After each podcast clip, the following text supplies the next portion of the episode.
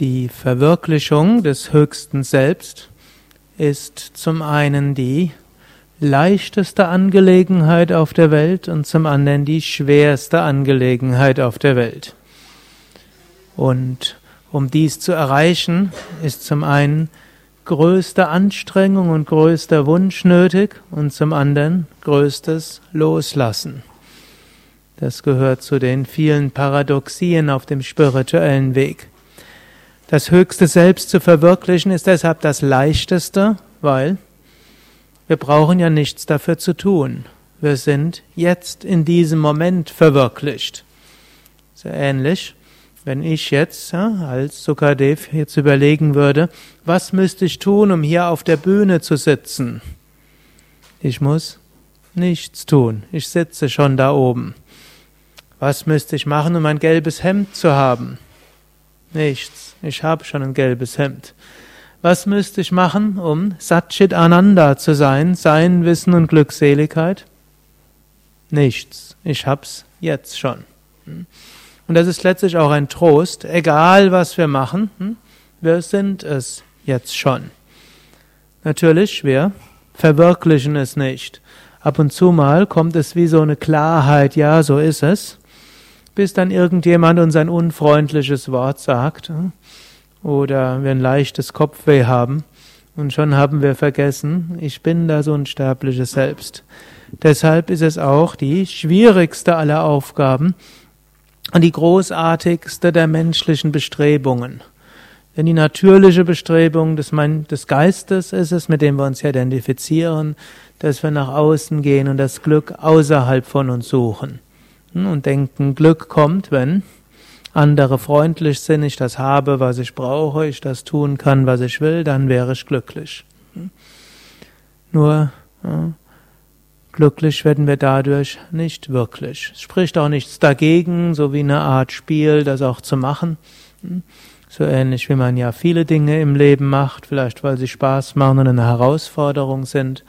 Nur anzunehmen, dass ein glücklich macht, wäre ein Irrtum. Dieses Glück können wir nur erreichen, wenn wir das erfahren, was jetzt schon ist. Das zweite Paradox, das ich eben angesprochen habe, es ist notwendig, dass wir diese Verwirklichung auch erreichen wollen.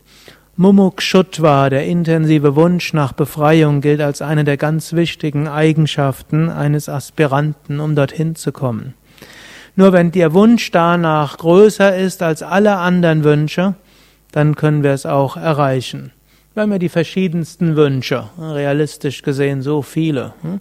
Und vielleicht in unserer heutigen Zeit, wo Menschen so viele verschiedene Möglichkeiten offen stehen, haben wir so unglaublich viele hm, Möglichkeiten und daher so unglaublich viele Wünsche.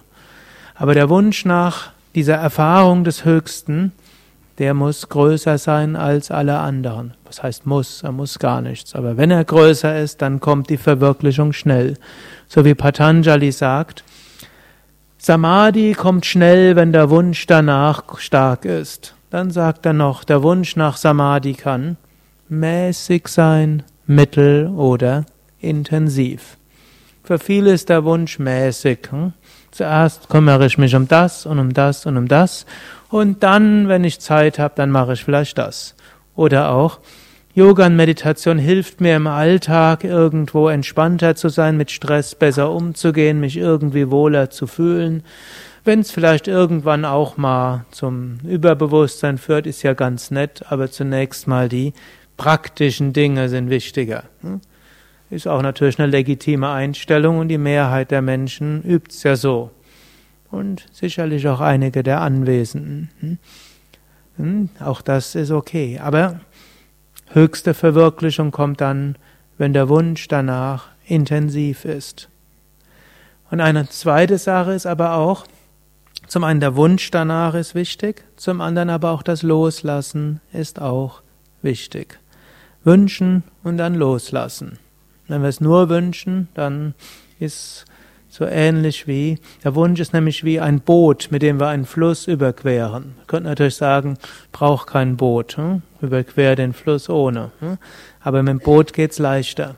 Nur danach müssen wir das Boot auch verlassen. So ähnlich der Wunsch nach Befreiung ist wie ein Boot, mit dem wir diesen Fluss des Lebens sicher überqueren und vielleicht noch schöne andere Erfahrungen auch machen. Dann lassen wir los und betreten das andere Ufer, unser höchstes Selbst.